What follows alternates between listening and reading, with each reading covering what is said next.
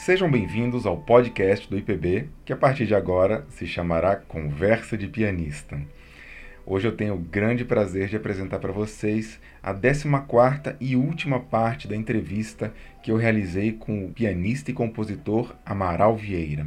O Amaral conversou comigo sobre a participação dele na década de 1980 no programa de TV Comando da Madrugada de Goulart de Andrade, em que ele teve um pequeno quadro por cerca de um ano falando sobre grandes compositores. Depois ele relembrou a turnê que realizou com o violoncelista húngaro Janos Starker na Alemanha em 1974, mencionando algumas informações interessantes sobre a carreira dele. Em seguida, ele falou sobre o encontro que teve em 2012 com o grande pianista de jazz Herbie Hancock, em que gravaram em vídeo uma conversa sobre o poder da música. Em seguida, ele falou sobre a importância da iniciação musical para o ser humano desde os primeiros anos da infância e como isto pode alterar a visão de mundo de um indivíduo.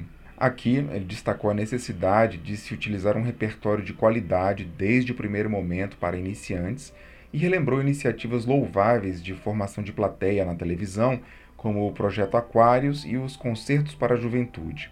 Dentro desse contexto de crescimento pessoal, uh, foi mencionado Franz Liszt e como ele se tornou um dos homens mais cultos da Europa no século XIX por esforço próprio. Por fim, o Amaral falou sobre os muitos projetos que tem em vista pelos próximos anos, incluindo uma turnê pelo Japão, o aprendizado de novos repertórios e a composição de novas obras, incluindo uma ópera, uma sinfonia, música de câmara e, em especial, peças para piano solo. Eu deixo aqui meu agradecimento profundo ao Amaral Vieira por se disponibilizar a conceder ao IPB um depoimento tão rico e tão detalhado sobre sua carreira, que também contém informações importantíssimas sobre o piano no Brasil. Antes de prosseguirmos para a entrevista, deixo aqui o convite para se tornarem assinantes do Instituto Piano Brasileiro. O IPB existe exclusivamente graças aos nossos apoiadores mensais. Os nossos assinantes recebem todo mês um álbum de partituras em formato digital, com 10 partituras raras brasileiras para piano solo, cuidadosamente escolhidas de nosso acervo. Basta acessar catarse.me barra Instituto Piano Brasileiro. É possível contribuir com qualquer valor mensal. Fiquem agora com a entrevista. Amara Vieira, seja bem-vindo mais uma vez ao podcast do IPB e que agora é, entramos na 14ª parte da nossa entrevista e que pela primeira vez agora vamos gravar com um novo título, que é Conversa de Pianista, e eu agradeço a você por me ajudar a consolidar este nome. Ah, não, eu fiquei entusiasmado quando você me comunicou que pretendia utilizar esse nome para essas entrevistas, acho fantástico. Conversa de pianista é uma coisa muito é, é, atraente para quem se interessa pelo tema. E como eu te escrevi quando você me comunicou a mudança do título, dá também a ideia de um pouco de conversa de pescador. De pescador, exatamente. então, então é bom. A gente vai é entender o que, que, informal. o que, que é uma conversa de pianista, né, Amaral? Não deixa de ser, claro. É. Claro, é uma conversa interminável. Uma exatamente. conversa que só tem, só tem uma fluência grande porque a gente tem muito a contar, né? Alexandre? Maravilha, Amaral. Então, eu acho que seria interessante a gente começar retomando algumas, algumas questões que você você queria trazer aqui, né, para os nossos ouvintes que ficaram lá para trás. Por onde que você vai querer começar? Olha, uma coisa que me ocorreu que foi bastante importante, eu considero ao menos, foi uma série de programas que eu fiz para o jornalista Goulart de Andrade. Sim. Já falecido, mas as pessoas com mais de 30 anos devem uhum. saber quem ele foi e devem ter acompanhado algum programa que ele fazia no SBT, chamava-se Comando da Madrugada. Certo. Que era um programa que ia assim ao ar altas horas da madrugada. Ele era um jornalista muito inventivo, muito inquieto. Uhum. Gostava de subir assim na Catedral da Sé, mostrar o que estava acontecendo lá em cima. Daí a próxima matéria era sobre uma cremação de corpo para mostrar para as pessoas como é que um corpo era cremado. Depois ia, uhum. enfim, é, todos os assuntos mais inusitados, o subterrâneo que tem, por exemplo, debaixo da Praça da Sé, aqui em São hum. Paulo, que pouca gente conhece, uhum. ele ia lá, sempre acompanhado do seu cinegrafista, Sim. que tinha o simpático apelido de Capeta. Então, ele chamava Vai Capeta. O Capeta já ia filmando, né? Sim. E acontece que essa entrevista, eu- isso começou com uma entrevista. Sei. Isso foi no- nos anos 1985. Eu não tenho Hum. certeza quanto à precisão de 85, 86 ou 84, Certo. Uhum. mas é por volta de 1985. Quando ainda era no É, SBT. SBT, eu Uhum. tenho isso na lembrança, pelo Certo. menos. Eu tenho as filmagens aqui Sim, sim. todas para transferir, para, para Ah, que digitalizar. ótimo que você tem isso. Mas é bem interessante, porque eu... surgiu essa entrevista através do- de um jornalista, também já falecido, eh, chamado Marcos Ferman, que Certo. escrevia para o Jornal da Tarde e que morava em frente à minha casa. Uhum. E que gostava muito do meu trabalho, ele acompanhava tudo isso. Ele falou, não, o seu trabalho precisa ser mais divulgado, não é possível. Eu tenho muita amizade com o Goulart de Andrade, já falei com ele, e ele quer te entrevistar. Isso foi pouco Você depois topa? do Festival Amaral Vieira, né? Eu acredito que tenha sido isso. Eu não sei precisar a data. Eu teria que procurar a fita para ver que Sim. data que está escrita lá. Mas foi muito, foi, foi muito curioso, muito engraçado, inclusive. Sei. Que então marcamos fazer a entrevista na minha casa Hum. e eu imaginando que fosse assim uma entrevista em que o Goulart fosse chegar, fosse entrar, tomar um café, Uhum. a gente fosse eh, conversar a respeito de uma pauta, eh, o que, de que jeito que essa entrevista se passaria, tudo mais. Não, tocou a campainha, eu fui até o portão da casa para abrir, Uhum. já estava o capeta filmando. Já tava filmando. E entrou o capeta junto com o Goulart de Andrade, já era a entrevista. Nós estamos entrando agora na casa do pianista e compositor Amaral Vieira. Olha essa cachorra aqui, que simpática. Qual o nome dela? Ela é Pita. Não, vem aqui, Pita, que gracinha que você é. Vamos entrando, não sei o que mais.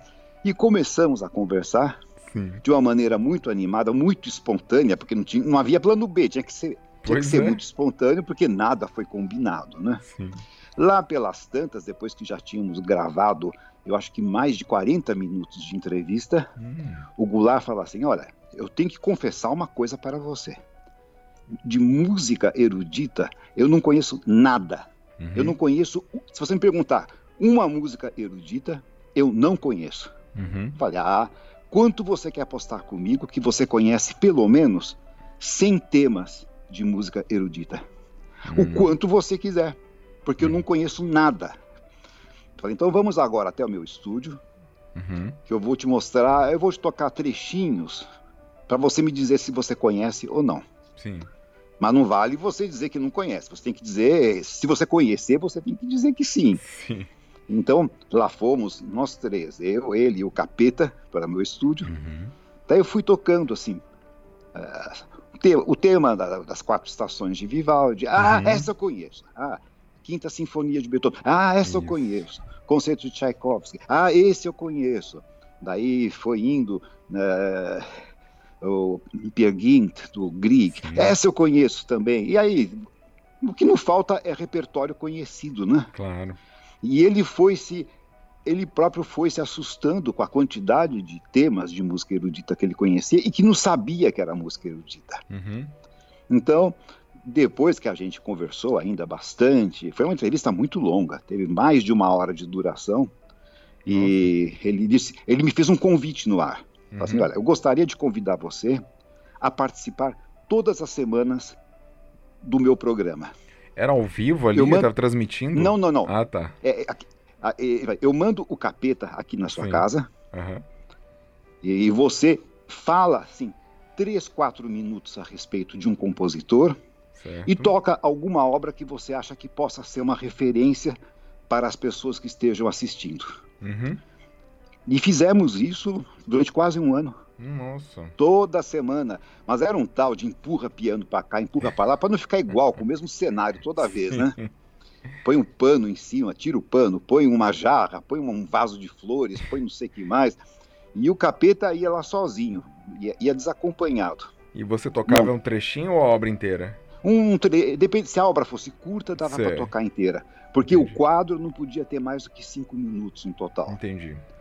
Mas aí fizemos isso semana após semana. Tem que fazer de uma maneira muito ágil, porque a televisão tem um ritmo muito rápido, né, Alexandre? Claro.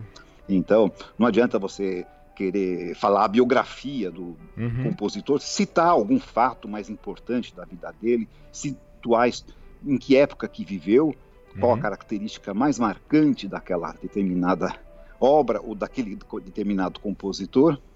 E fizemos isso durante um ano. Hum. E naquela época, como não havia ainda nada de computador, uhum. nada de dessas engenhocas modernas, tudo isso, então ele disse o seguinte: é importante para a gente ter um retorno desse trabalho que você deixe lá um número de telefone, alguma uhum. coisa para as pessoas poderem contactar. Sim. E eu deixei o telefone do meu escritório, que era ligado a, um a uma secretária eletrônica e a um fax. Uhum. Mas vinham mensagens do Brasil inteiro. É mesmo? Olha só. Olha, dos estados do Norte, Nordeste, é, coisa que jamais teriam acontecido. Parabenizando ou fazendo perguntas? Hum, fazendo, parabenizando, na maior parte das vezes, é, fazendo perguntas, é, querendo, querendo saber um pouquinho mais de detalhes, uhum. alguns trotes, isso é inevitável, uhum. não tem hum. como evitar, uhum. mas muito pouco compa em comparação. Mas era uma coisa assim de mais de 100 mensagens gravadas por pessoas que estavam realmente vendo na tela aquele número de telefone aqui em São que Paulo. Interessante. Então foi uma coisa assim realmente. É interessante essa... você deixar essa, essa, essa, memória, esse depoimento, porque piano na TV sempre foi uma coisa rara, né, Amaral? Sim, é, sim. É, qualquer que seja o canal, né?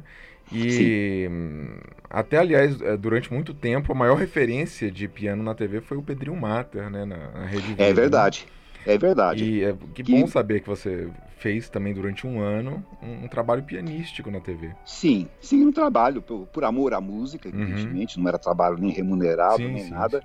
Mas, de qualquer modo, eu fiz um, um, um planejamento para que os principais compositores fossem realmente abordados. Certo. E depois de um ano, eu, nós conversamos, falamos, bem, agora já foi um bom período de tempo, chega, agora chega, já foi o suficiente, uhum. e até mesmo porque é, é, dentro da dinâmica do programa dele, então já havia cumprido o seu papel. Sim. Mas foi uma oportunidade muito bem aproveitada uhum. e muita gente se lembra ainda hoje Dependendo do lugar onde eu vou me apresentar, Sim. eu acabo encontrando alguma pessoa, mas eu me lembro de você do tempo do Goulart de Andrade, do programa do Comando da Madrugada. É, então as pessoas guardam uma lembrança disso. Foi um trabalho de divulgação de uma música que as pessoas gostam e não sabem que gostam. Você né? gravou todos? Eu não sei se eu tenho todos aqui, acho que não, porque eu mesmo não assistia. Tá. Esse programa ia ao ar assim uh, duas horas da manhã, hum, madrugada, é. duas e meia. Eu, e, eu nem tinha aparelho de gravação de Entendi. videocassete que pudesse ser programado para. Sim, eu, é, eu pergunto fui. porque seria ótimo divulgar isso no YouTube oportunamente. É, tem algumas, alguns programas estão gravados com certeza, alguns estão.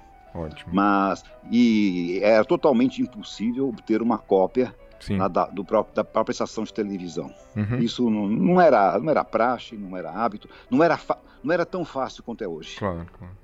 Então, esse, esse é um episódio que eu ficaria triste se depois gente, eu me lembrasse, depois que nós tivéssemos finalizado a entrevista, e que não tivesse sido sequer mencionado, né? Mais, um, Outra mais uma faceta da, da, sua vasta carreira, né? É, foi, foi divertido. É, era o mesmo dia da semana, sempre que lá vinha o Sim. capeta, já com sua máquina filmadora gigantesca, porque naquele tempo tudo era grande, né? Sim. Mas é, foi uma figura também impagável, porque que ele bacana. É, era uma pessoa de bom trato, de, é, risonho, uhum. caçoísta, então uhum. se divertia também fazendo o trabalho dele, né? Legal. Daí me lembrei de uma coisa que também ficou sem ser mencionada, Sim. que em 1974 uhum. eu fiz uma turnê de cinco concertos na Alemanha, uhum. acompanhando aquele grande violoncelista húngaro Janos Starker, uhum. que foi um dos maiores violoncelistas de to todos os tempos, sem sombra Sim. de dúvida. Um dos pontos culminantes. Janos Starker, da, né?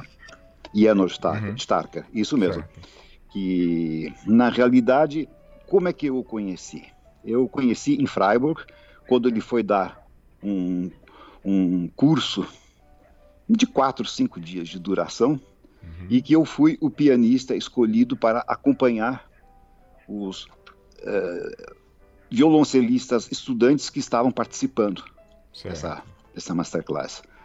Então, foi aí que nós tivemos o primeiro contato. Eu conheci pessoalmente, eu já o conhecia muito de nome, né? Sim. Mas era uma figura assim estranhíssima. Ele fumava 60 cigarros por dia. Nossa. É.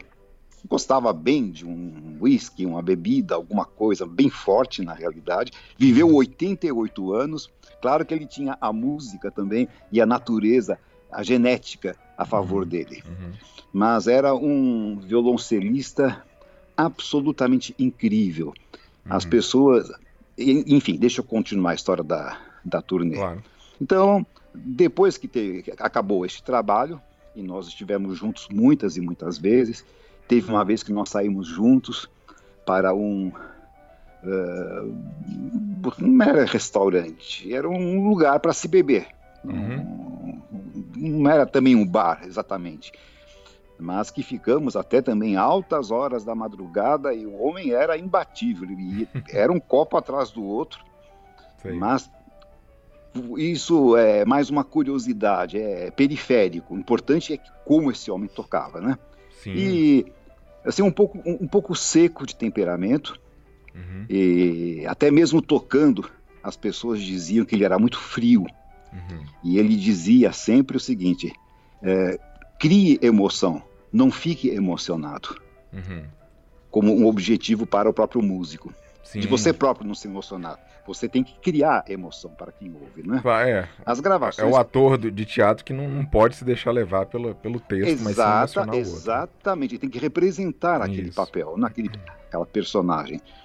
Então, daí, quando acabou esse curso, que eu não me lembro mais em que ano que foi, dois anos antes, talvez, ele disse: Olha, um dia eu ainda vou chamar você para uhum. fazermos uns concertos. Uhum. E eu fiquei imensamente feliz, imensamente honrado só pelo fato de ele estar considerando trabalhar comigo no futuro. Sim. Mas a oportunidade surgiu que ele tinha então essa turnê de cinco concertos na Alemanha. Eu me lembro que foram em Stuttgart, Munique, Frankfurt, Hamburgo e Berlim. Sim. E o pianista que ia participar deste, dessa turnê com ele não pôde por algum motivo, ou porque ficou doente, ou porque surgiu algum outro compromisso, alguma coisa qualquer, uhum. ele se lembrou de mim e me contactou.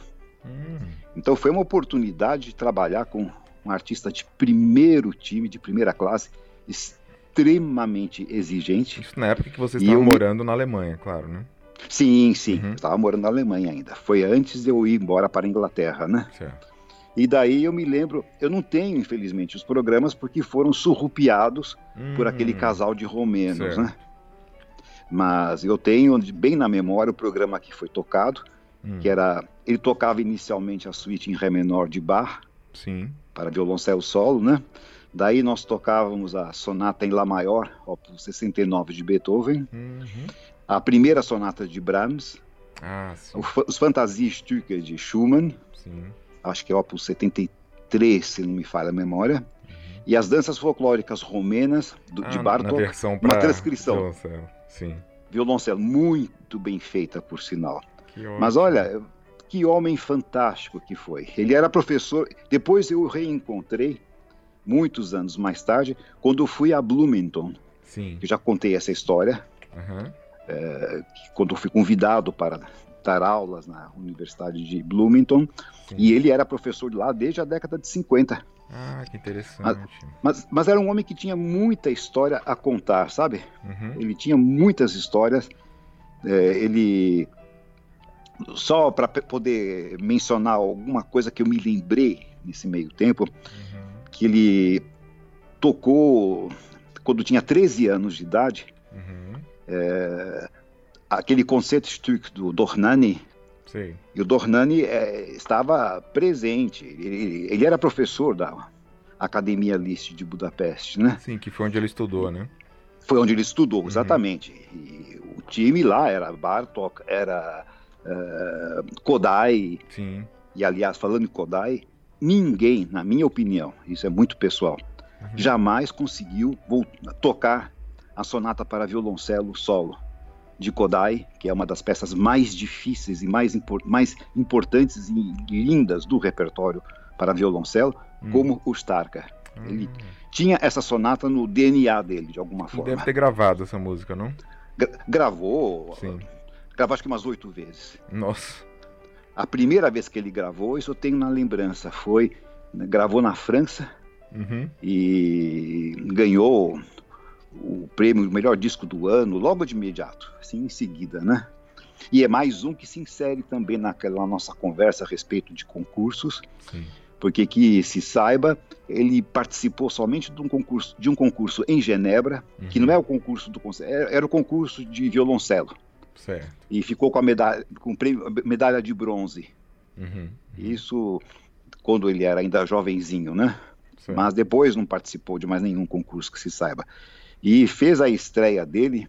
É, isso é uma coisa extraordinária, Alexandre. Uhum. Tocando o concerto de, Dvorak ah, para violoncelo e orquestra, que é um concerto magnífico, né, dificílimo, tudo isso, aos 14 anos de idade, sendo que foi avisado que tinha que tocar este concerto com três horas de antecedência, porque o violoncelista ficou doente. Aliás, quantas carreiras horas... né, que não deslancharam por substituição de um pianista, né?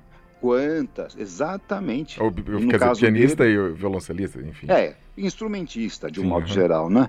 Cantores também, claro. quantos tiveram a sua oportunidade de ouro porque uma cantora ficou doente, teve que Sim. substituir, ou o cantor ficou doente. Uhum. Mas no caso dele, não é que ele aprendeu o concerto em três horas, mas ele teve três horas para uhum. se acalmar e relembrar um conceito que ele já havia estudado, mas aos 14 anos de idade. É, é um feito extraordinário. Então, esse contato me marcou muito, esse trabalho conjunto que foi realmente uma oportunidade de ouro. Uhum. Então, não gostaria que isso ficasse fora das nossas lembranças, né? Sim. E daí me ocorreu também que eu não fiz menção, a não ser que muito en passant, uhum. de um encontro que eu tive em 2012 com um grande pianista de jazz, Herbie Hancock. Eu acho que você mencionou brevemente ao é, falar é, da mencionei... orquestra, né, da Ikeda. Filarmônica, você... Filarmônica Brasileira do Humanismo Ikeda, exato. Perfeito. Uhum. Mas aí, naquela ocasião, em Santa Mônica, já não era em Los Angeles, pertinho, que é uma cidade que fica, uma cidade costeira, né, a oeste uhum. de Los Angeles.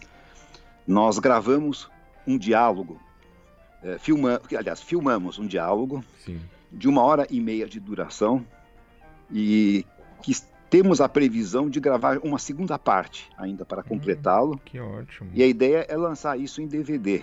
Sei. Ou disponibilizar Hoje em dia talvez seja mais fácil isso. Né? Na é, realidade, plataformas. não é. Plataformas, exatamente. Uhum. Mas foi muito, muito interessante, porque ele, ele, ele tem opiniões muito fortes a respeito de música, de concerto, ele teve formação clássica, né? Uhum. Começou a carreira dele também criança, não sei se com 12, 13 anos de idade, tocando o concerto da coroação de Mozart com orquestra. E então não é por acaso que esses músicos de jazz, quando tem essa excelência, é, isso tem origem, né, Alexandre? É, aliás, já que você mencionou isso, é interessante a gente mencionar outros pianistas que também é, seguiram carreira de jazz, mas que tiveram um começo é, ou em Keith algum Jarrett, momento né? tiveram. Pois é, claro, o Keith Jarrett, importantíssimo, mas de brasileiros tem o Luiz Essa, né? Que estudou em Sim. Viena e depois Sim. virou o grande Aluno nome por Gulda, trás. Né? Isso, tocou com o ah. Gulda ah. e tal. Né? O Gulda é outro também, né? Grande jazzista e sim, era, sim, né? Sim. É, jazzista e é, sim. Mas na verdade é muito importante a gente ver que essa formação sólida uhum. traz uma consistência maior. Uhum. O Herbie Hancock é sem sombra de dúvida um dos dez maiores pianistas de jazz da atualidade, uhum. vivos, né? Sim. Ele, o Keith Jarrett, sem sombra de dúvida. E todos eles tiveram uma formação muito sólida, com a diferença de que o Herbie, pelo que eu sei, ele não, ele não voltou a esse repertório, a uhum. não ser ocasionalmente, uma vez que ele tocou uma versão muito estranhíssima, de passagem, uhum. com Lang Lang, ah. do, da Rhapsody in Blue. É mesmo? Para dois pianos e orquestra. Nossa. Esse vídeo está no YouTube, é tá muito YouTube? interessante. É, mas ele tem nível pianístico realmente excelente. Aliás, lembrei também esse... do Chico Ria, que gravou Chico Ria, exa exatamente. sob regência Sim. de Bob McFerrin.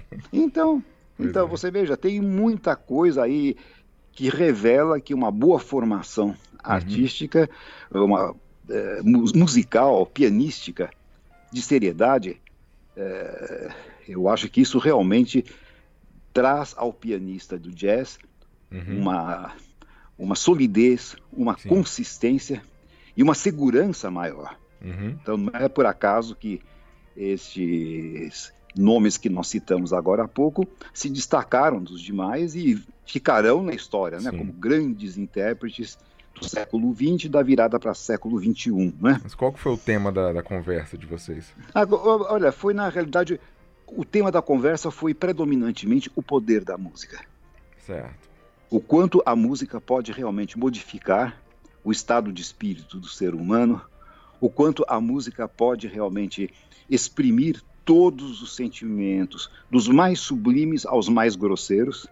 Uhum. E, enfim, é, o quanto, o quanto a música desempenhará ainda no futuro um papel muito mais importante do que desempenha atualmente. Sim. Então nós chegamos os dois à conclusão.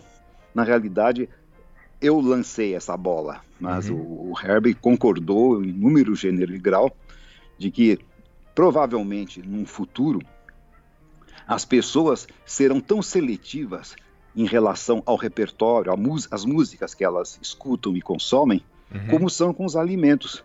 Hum. Ninguém vai querer comer um alimento estragado, ninguém vai querer comer alguma coisa que esteja deteriorada ou que seja perigosa para a saúde. E, e em que momento dessa, dessa linha evolutiva você acha que a gente está? Olha, eu nós somos bem distantes, bem distantes ainda, mas é um trabalho de formiguinha, né? Certo. É um trabalho de formiguinha. O simples fato de que a boa música, eu, eu não faço distinção entre música popular e música clássica. Uhum, uhum. A boa música, ela sempre terá o seu espaço e Sim. sempre teve, continua tendo, contrariando as expectativas. Eu me lembro daquela, daquele crítico uh, inglês, o Norman Lebrecht, né, que uhum. disse que a música clássica tinha morrido. tinha decretado o fim da música cl clássica. Aliás, o, então, eu acho que o Gilberto Mendes, em algum momento, tem uma, lançou essa frase também, que a música clássica morreu, assim, o, a música contemporânea e tal, né? É, na verdade, eu acho assim que a, o formato da música clássica mudou. Uhum. A forma como ela é consumida, como ela é, é procurada pelas pessoas de, é, é diferente do que era no passado. Uhum. Quando a gente pensa, por exemplo, que o Clyburn, quando voltou de Moscou, tendo vencido Sim. o concurso Tchaikovsky, é, foi recebido nas principais cidades americanas, em carro aberto, ah, é. com aquelas multidões. Com, com carro aberto com o presidente, inclusive. Com o presidente. É, é, pensável uma coisa dessa hoje em dia? Claro que não. O mundo é, mudou. É, pois é, mas é que ali teve um, um, negócio que chamou muita atenção, que foi um texano ganhando em plena Guerra Fria o sim, maior concurso sim. de piano do mundo. Sim, né? sim. Teve é. um fator político também no meio, Moscou. sem sombra de dúvida, é. mas capaz de mobilizar um monte claro, de pessoas. Claro. A gente lembra daqui, por exemplo, isso não é da sua época, não. Uhum.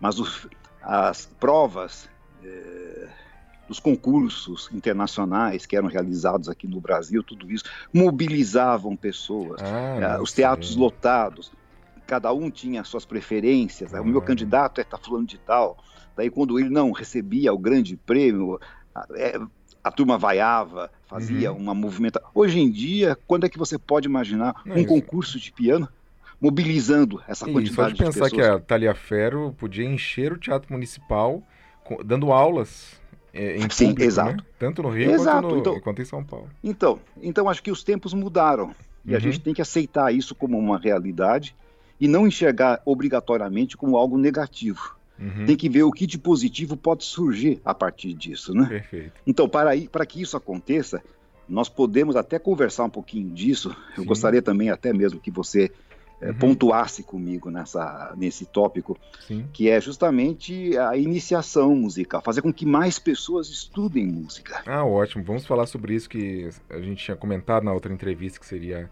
Né, Não é verdade? Comentar sobre isso é Porque é importantíssimo, acho... claro. Então, eu acho que na realidade essa redução de público, vamos nos, refer... vamos nos limitar a falar a respeito do Brasil, uhum. em que durante o regime militar, o ministro Passarinho, que era o ministro da, Educação. Jarbas né? Passarinho. Jarbas Passarinho, exatamente. Então retirou do currículo das escolas a in iniciação musical, que era o único elemento que colocava aquelas crianças Sim. que estudavam pelo Brasil inteiro em contato com, com música. E que com... vinha desde Vila Lobos, cantor feônico, Desde né? Vila Lobos, exatamente. Que esforço que fez o Vila Lobos para que isso esforço. acontecesse.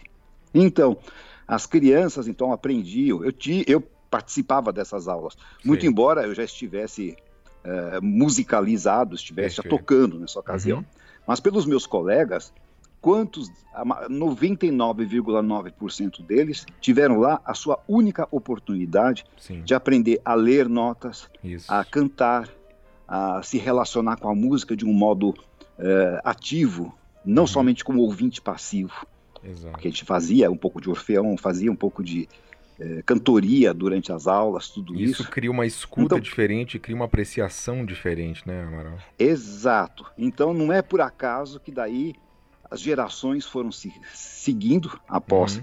essa desastrosa medida do, do governo, uhum. do governo militar, de retirar da grade escolar a matéria. De, e que diga-se de passagem, já, já, já, já, foi restabelecido há alguns anos, né? mas a sensação é de que não, não fez muita diferença. Não, nada né? aconteceu. Né? É, porque na realidade isso tem que ser feito com seriedade. Uhum. Isso tem que ser, não adianta colocar isso no cardápio uhum. das crianças e ser matéria que não reprova, matéria que uhum. não que não vai fazer com que o aluno tenha a promoção para o ano seguinte. Hoje em dia, ele pode ser reprovado em todas as matérias, existe essa progressão continuada, que também é um desastre, na minha opinião. É engraçado Quer que... Você... Sim. Não, diga, diga. É porque a educação artística sempre tem esse questionamento dependendo da mente dos pais, né, Amaral? Porque é muito Sim. fácil de alguém falar, ah, mas a arte não serve para nada. E sob é. um certo ponto de vista, de fato, você não pode fazer um, um sapato, não pode é, construir um prédio, não pode, é, sei lá, criar um, né, alguma coisa assim de utilidade imediata.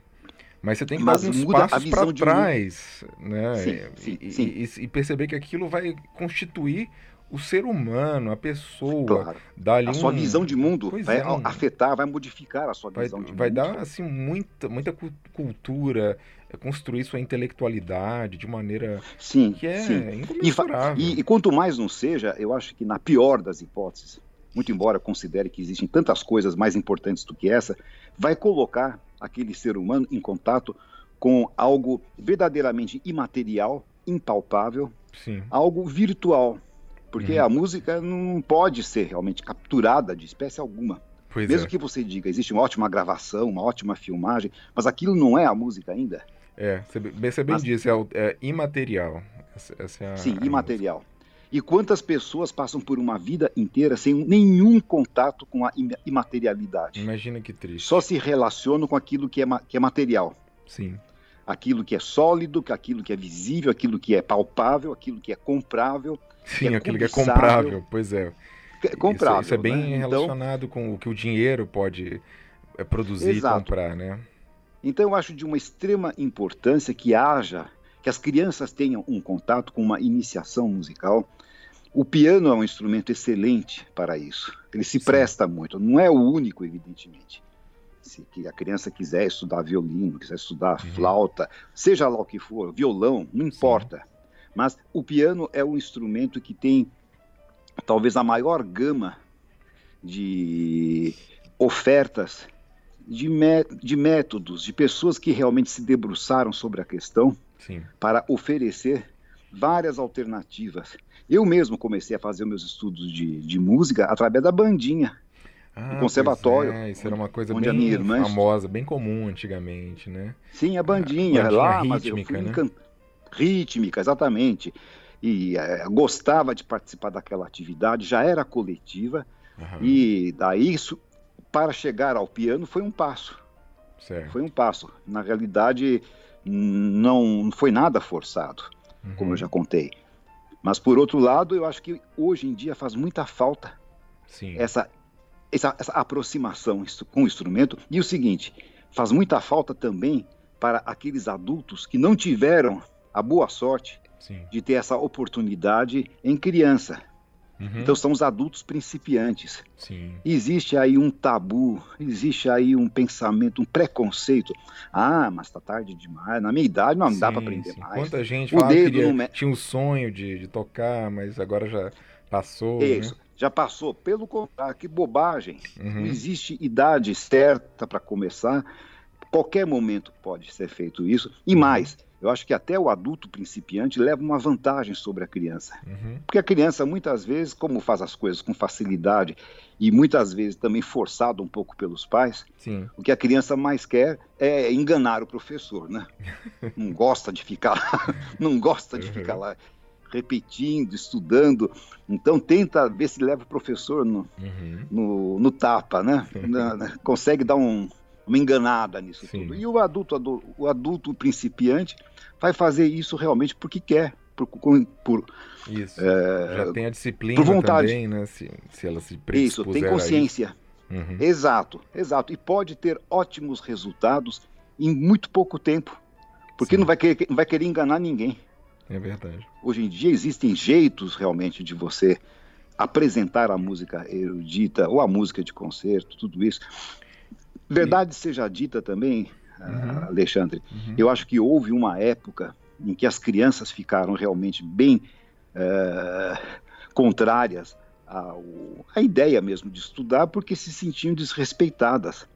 Existe uhum. repertório de qualidade artística uhum. para todos os níveis, inclusive sim. para é, principiante mesmo, aquele que está na primeira ah, aula de música. Se Quase o professor todos os grandes professor... compositores escreveram para iniciantes, né? Sim, sim. Então, agora, se o pro professor ou professora que estiver lá dando a sua iniciação musical a um, uma criança ou um adulto principiante, uhum. não for capaz de mostrar logo na primeira aula uhum. que existe uma relação de expressão entre aquilo que é tocar, que aquilo não é uma máquina de escrever. Uhum. Buscar uma expressividade. Sim. Pode tocar duas notas, mas pode fazer a diferença entre uma e outra Uhum. Pode mostrar que aquilo realmente não é, uma, não é algo mecânico se processando. Sim. Porque o que acontece? Se isso é feito dessa forma, e principalmente utilizando repertórios inadequados, uhum. a criança se sente agredida na sua inteligência. Então, Sim. a criança tá, conseguiu passar pelo primeiro ano de iniciação musical, daí vai a professora ou o professor a fazer tocar a cadeira de balanço da vovó.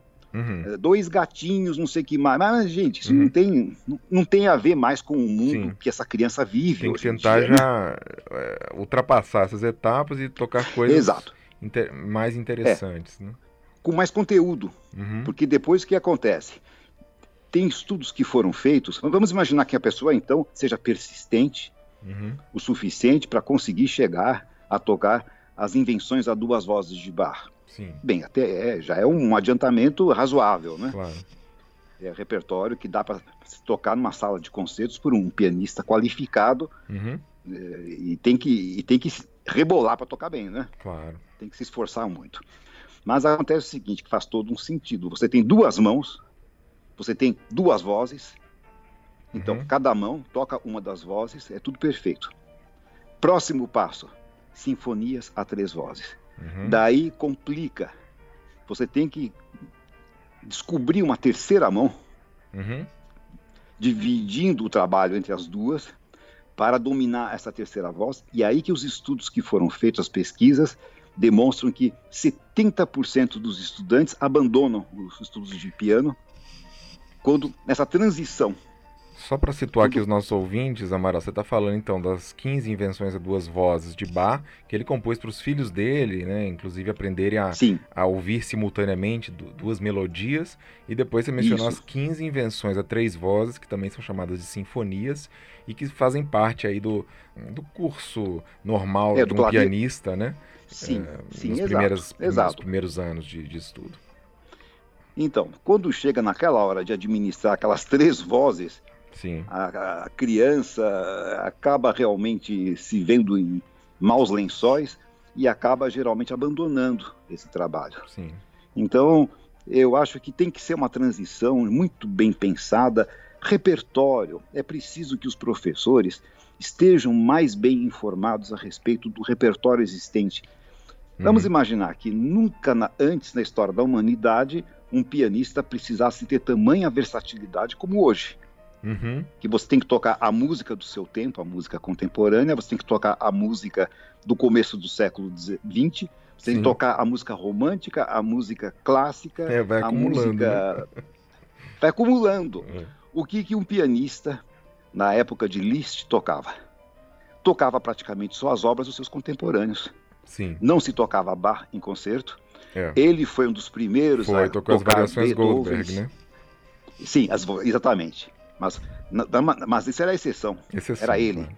Mas a maior parte tocava as obras dos seus contemporâneos. Isso. Tocava Ou deles de, próprios, de, né? Porque todos os pianistas ou eram compositores, eram... né? Ah, e você chegou a um próximo passo que acho que é extremamente importante. Desenvolver a criatividade das crianças. Uhum. Ou do adulto principiante.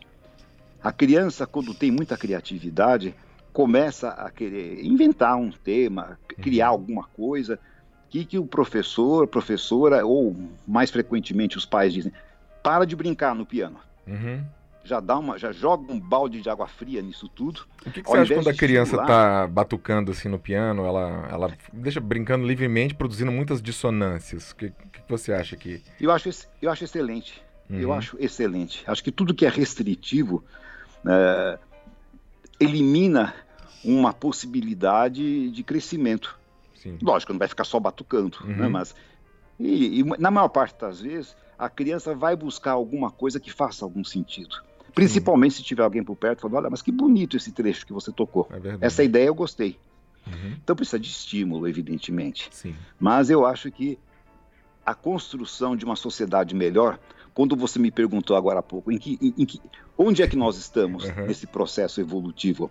Então, só vai acontecer quando as crianças e, adultos principiantes tiverem a oportunidade de se relacionar com algo realmente de natureza uh, superior. Uhum. É a diferença entre. Porque essa música de qualidade ela é nutritiva ela nutre o é espírito é verdade, da pessoa. É, é, diferente de você comer um, uma, um docinho, alguma coisa que pode ser muito saboroso fast naquele food, momento, né? mas que não tem, talvez. Uhum. É, fast food, que não tem nenhum valor nutritivo. Uhum. Exatamente. Uhum. É a diferença entre uma é refeição bem balanceada. Atualmente, a gente está gravando esse programa em 2020, é, isso já faz um bom tempo.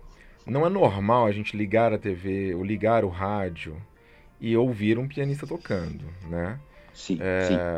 Aliás, por exemplo, é, aqui em Brasília mesmo, é, na TV Senado, tinha. Acho que ainda tem, talvez, mas eu me lembro bem do programa do Conversa de Músico e o Quem Tem Medo de Música sim. Clássica, que era o Arthur sim, da Távola. Arthur né? da Távola, sim. Era, aquilo excelente. era de uma excelência, porque ele não era músico, mas ele era um apaixonado. Né? Apaixonado. Né? E apaixonado. falava lá tudo que ele podia sobre cada peça, né? Mas aquilo era exceção. O normal é você. Eu me lembro bem de um programa do Faustão, que ela se vira nos 30, né? Aí uma pessoa levou sim. uma galinha que ela, é, segundo o cara falou, ela, ela bicava o teclado e tocava uma melodia. Só que aquilo era uma enganação, porque era um teclado que qualquer nota que você tocasse, a, a melodia seria tocada correta. corretamente. Mas ela, ela, bicava a mesma nota, bicava para baixo e a melodia subia, e ninguém percebeu isso, entendeu? E eu fiquei vendo é. aquilo como. é, realmente isso é o ah, status quo em que a gente vive. Sim, você fala, foi uma excelente lembrança ter mencionado esse episódio, Porque quando a gente pensa que nós já tivemos, por exemplo, aqueles concertos para a juventude, ah, na TV Globo, é. não é? Excelente lembrança, mano. Projeto Aquário. Isso é o Karabichevski, né? Karapchevski, que levava assim, milhares de pessoas para a praça, escolhia um repertório muito a dedo, Valsa das Flores, Tchaikovsky, uma, música para cima ou música que pudesse realmente cativar as pessoas, porque Sim. não é toda a música né, uhum. erudita, música clássica, uhum. música culta, como dizem os italianos, Sim. que tem esse poder de cativar a pessoa à primeira audição. Tem é, mas também, é, por exemplo, ele levava grandes solistas também, né? É, sim, sim. Isso também ajuda a puxar e a, né, a pessoa a pessoa pode entrar por muitos lados pela música, né? Sim. E, já que você mencionou o projeto Aquários e o, e o Conselho da Juventude, lá nos Estados Unidos teve uma coisa extraordinária que foram os Young People's Concerts do Leonard Exato. Bernstein, né? Bernstein, sim. Uma coisa assim extraordinária que, que depois foi lançado em DVD, até fica a recomendação para os nossos ouvintes assistirem, acho que uma boa parte deve estar no YouTube, em que ele regia lá a Filarmônica de Nova York, né? E parava, explicava os trechinhos, tudo, e assim foi formando gerações de pessoas apaixonadas por arte e por música. Então, isso faz falta hoje em dia. Hoje uhum. faz falta. E talvez, se uma proposta fosse feita a uma determinada emissora de televisão, uhum. a primeira pergunta que fariam é: haverá audiência? Uhum. Qual o ibope que isso terá? Quantas pessoas estarão sintonizadas? Porque o controle remoto é o inimigo da, uhum. da, é. da, da, cultura. Embora hoje a TV já esteja perdendo espaço para a internet, né, Amaral? Sim, também tem isso. A gente tem que estar preparado para essa transição. Uhum. Estamos ingressando num momento que as pessoas não têm, não têm mais disposição de ficar uhum. aguardando um determinado horário para escutar o programa de sua preferência. Uhum. Ela quer escutar aquilo quando ela tem vontade quando ela uhum. quer, e uhum. será tudo on demand, né? Tudo pois será é. feito assim, desse jeito. Então, e talvez por aí então, seja é um uma esperança, muito... né, de porque os nichos eles vão se fortalecendo, né? Então, Sim. tem pianistas hoje Mas que eu vi... inúmeros seguidores, né, no YouTube. Sim, sim. Mas eu vejo aí como um pressuposto para que a coisa seja bem sucedida, que melhore o nível do ser humano. Uhum. E aí está justamente esse acesso, não tem que se, não tem que se profissionalizar, não tem que estudar música para se tornar um grande virtuoso, um nome é, consagrado pela história da música, mas Sim. para complementar a sua educação, para ter o seu prazer, porque escutar música é uma delícia. Mas claro. tocar, fazer música é mil vezes melhor, né? Eu queria mencionar duas coisas aqui. Primeiro que a gente mencionou o Arthur da Távola, ele sempre terminava os programas dele dizendo a frase Música é Sou vida grato. interior. E quem tem é. vida interior jamais padecerá de solidão. Exatamente, jamais é. padecerá de solidão. E, e realmente, isso é, é, o que você falou, de alimento para o espírito, né? nutre a alma. E uma outra coisa que eu queria é, eu até ouvi de você, Amaral, que você é um grande especialista em Sim. list. Aliás, um grande privilégio, tá, reforço aqui, estar podendo conversar com você sobre todas essas, essas coisas é, que tem uma história famosa é, é, na juventude de Liszt, de que ele teria ouvido Paganini, né? O Liszt já um grande virtuoso, assim, absurdo, com uma facilidade de tocar qualquer coisa. Mas, assim, ele vendo Paganini, ele viu ali que ele precisava crescer melhorar. mais, melhorar. Exato. Até o Rosenthal, não sei se você já viu isso, mas nas memórias do Moritz Rosenthal, ele defende uma, uma tese alternativa de que, na verdade, Liszt teria ouvido Chopin e não Paganini. Foi o Chopin que deixou. É ele, verdade, é ele, verdade. Ele, assim, não, mas foi, isso foi Paganini. Pois é. E Porque assim... existem re... é. outros relatos, né?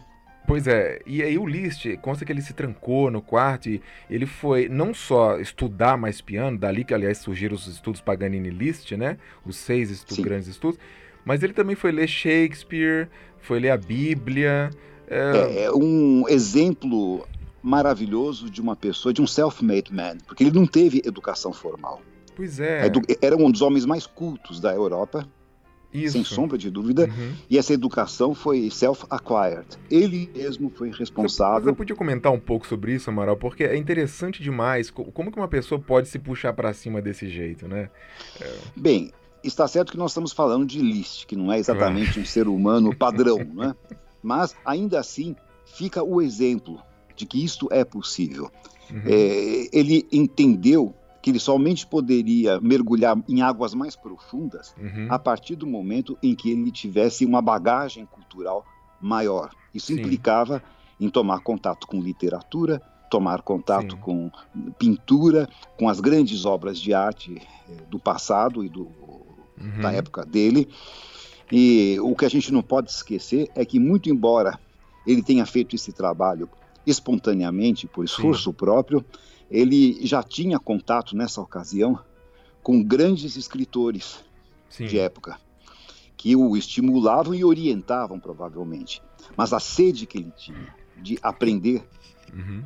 Era uma coisa extraordinária. É, era né? insaciável a sede dele. Né, insaciável. Né, pela... Mas é, quais eram os, os, os, poetas e escritores assim que fizeram que influenciaram o Liszt? Você se lembra de alguns? Na realidade eram mais os de natureza religiosa, né? Uhum. Lamartine, uhum. é, enfim, ele acabou utilizando grande parte das obras de Lamartine para, nas uhum. harmonias poéticas e religiosas, naquele ciclo fantástico de dez, dez peças, né? Sim. É, o Senancourt, que uhum. foi o, o, inspirador da Vallée d'Obermann, por exemplo, uhum. e ele era muito ligado àquela ala religiosa dos simonistas, do Saint-Simon, uhum, uhum que é, valorizava muito esse aspecto da cultura, esse uhum. aspecto de uma pessoa realmente mergulhar fundo, pegar as obras de Dante Alighieri. E, Isso. temos que lembrar Dante que é outro, era outro importante para a lista, né? O importante e que e, acabou e Goethe fim, também, não? Conhecia... Goethe. Sim, Goethe, sim, ele foi. É. Sim, ele foi um, um...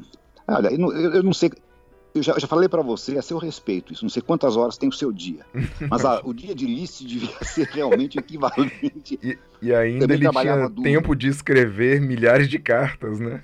Duas mil cartas por ano. Duas mil cartas, manuscritas, é, não é era? E não né? tinha copy and, copy and paste. Né? Pois é. Era uma cartas redigidas. E as pessoas já foram atrás dessas cartas para reunir tudo, né? Muito interessante isso, né? Sim, sim, sim. E, e, e não são cartas triviais. Não, hoje não. está quente, hoje está frio. Ele trata de assuntos sérios. Assuntos profundos. Profundos. Agora, temos também que lembrar que esse homem, quatro horas da manhã, já estava trabalhando. Hum. Eu não sei como é que ele tinha resistência E dormia tarde? Isso. Dormia tarde, porque ele era um Nossa. homem de sociedade. Frequentava os salões, frequentava as reuniões, ficava até altas. Acho que tinha pouca necessidade de sono, ao que tudo indica. Sim. Mas Muitas obras que acabaram entrando para a história da música como obras-primas foram escritas nesse horário, entre quatro da manhã Nossa. até oito horas, é, em horários que não são lá é, muito é, convidativos, vamos colocar desse jeito. E consta Mas que as sinfonias de Beethoven ele transcreveu num retiro, né? Num, sim, sim. É o que? Um monastério? Um... Mas... Eu acho que aquilo foi uma espécie de um. Ele fez uma promessa a si uhum. mesmo de que faria esse trabalho uhum. e se entregou a essa tarefa e transcreveu não só para piano solo, como para dois pianos ainda, né? Como pois se não é. bastasse. É. Mas era um trabalhador incansável, como muitos foram, bem da verdade. É, uma das coisas sim. que eu acho mais assim tocantes da história da música, por exemplo, é o caso do César Franck, uhum. que é um homem que tinha assim uma vida muito metódica, ele começava a dar a primeira aula do dia às sete horas da manhã. Hum. E daí lecionava até sei lá que horas, depois tinha as funções dele como organista titular Sim. da igreja de Sainte Clotilde. Uhum. Então tinha que participar dos, dos, serviços religiosos, tudo isso, não sei o que mais. Então a maior parte da obra dele foi criada entre 5 e 7 da manhã. A Sinfonia em Ré menor, que é uma das mais lindas sinfonias da, Sim. do romantismo tardio, é né? Uma obra fantástica. Foi inteirinha escrita assim entre 5 e 7 da manhã. Então, o que prova que quando existe uma forte determinação, uhum. nada impede de fazer. Agora, quando a pessoa quer encontrar dificuldade, tudo é um problema, né? Sim.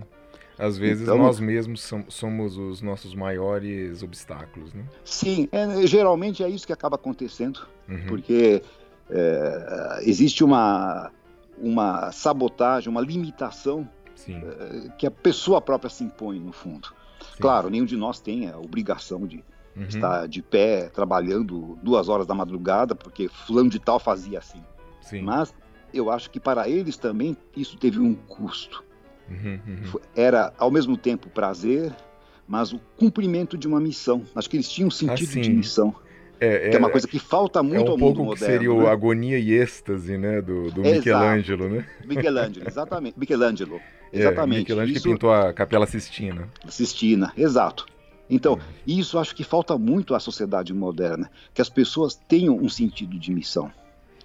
que é. enxerguem que cada um tem uma contribuição única e insubstituível a dar para a humanidade. Sim. Seja ela grandiosa, mediana ou pequena, não tem importância. Perfeito. Mas eu sempre me ad fico admirado de ver como as pessoas se relacionam com aquilo que elas fazem. Uhum. Então você vê de repente lixeiro, Sim. considerado realmente uma função menor, no entanto totalmente necessária, porque quando fazem greve claro. a gente vê o caos que se forma Exato. em torno disso, né?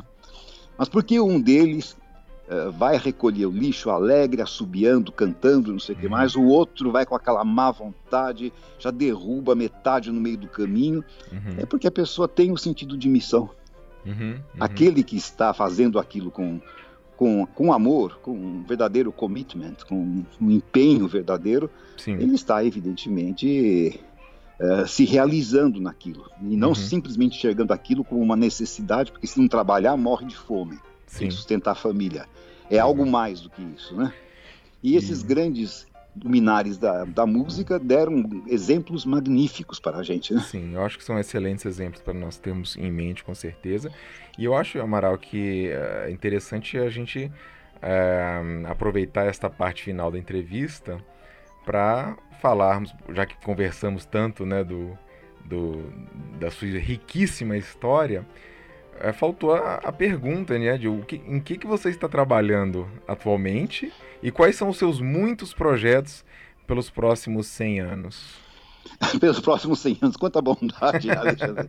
Eu, na verdade, é, foi muito bom você ter puxado este tema, porque é lógico, quando você dá uma entrevista, ou quando você participa de um, um depoimento como esse, longo como esse que nós tivemos, uhum. uma coisa que foi realmente uma oportunidade única para mim, é, para a gente está realmente relembrando, rememorando fatos do passado.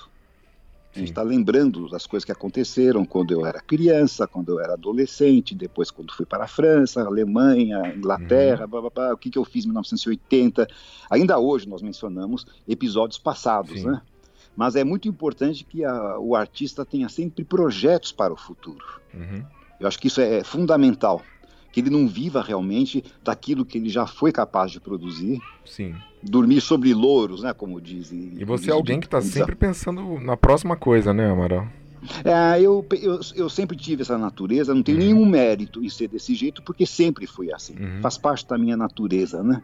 Uhum. Então, eu, eu, estou pensando assim nos próximos 10 anos. Certo. Para ser mais exato, eu estou pensando assim: eu tenho, eu tenho 68 anos, certo. em dois anos eu completo 70.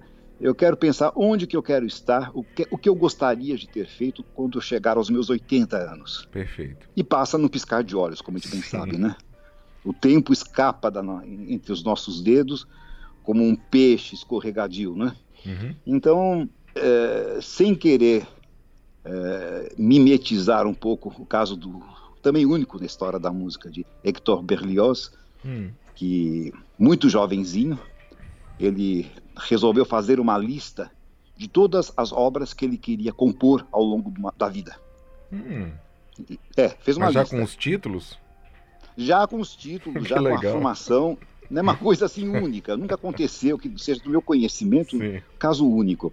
E ele ia ticando cada obra que ele concluía, ele ia riscando da lista. Mas eu tenho algum, alguns projetos que eu gostaria realmente de concretizar. Uhum. Então, é, primeira coisa, tenho que só sinalizar que com esse trabalho estreito que eu tenho com o Japão, Sim. a próxima turnê ocorrerá em 2022. Uhum. Isso já está marcado, já está previsto. Nós já estamos começando a discutir repertório para essa turnê de uma maneira assim muito embora falte muito tempo para padrões brasileiros, Sim. para é, padrões japoneses. Dois anos é rapidinho. Dois anos já é quase que amanhã para eles, né? É lógico que nós temos que ver o que acontece com essa pandemia, o quanto é. isso vai afetar as atividades. Não, estamos gravando no momento em que todos os teatros estão fechados, né, Amaral? Exato, exato. E que a classe artística foi muito sacrificada, né? Sim. Isso sem sombra de dúvida. Também se viu diante de um de um de uma necessidade de encontrar soluções criativas para esse momento. Sim. Porque a vida continua, mas nós estamos aqui em plena pandemia, com os teatros fechados, Uhum. com todos os eventos cancelados, Sim. sem data, sem previsão de retorno. Uhum. Depois, aquilo que nós temos visto, por exemplo, de ah, alguma iniciativa em algum país europeu, com as poltronas distantes uma das Ah, outras. sim. Tem teatros que até já remodelaram né, o seu.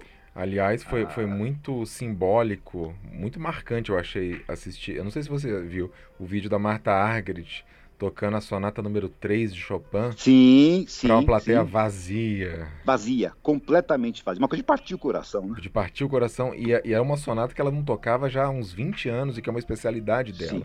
Aquilo ali é um, foi Sim. um marco, né? Ela voltar a tocar essa obra. Sim, sem dúvida. Sem dúvida. Foi um esforço que ela fez é. Para realmente eh, encorajar as pessoas nesse momento de Uhum. tantas dúvidas, de tantas, tantas incertezas. Sim. Mas agora, como é que será eh, essa transição? Eu estou pensando em transição, imaginando que as coisas devam voltar ao normal em determinado ponto. Pois Porque é. o mundo já passou por pandemias, Uhum. mas cedo ou mais tarde isso há de passar. É verdade. Mas o que, que qual será o cenário que nós teremos? Esse distanciamento entre as pessoas.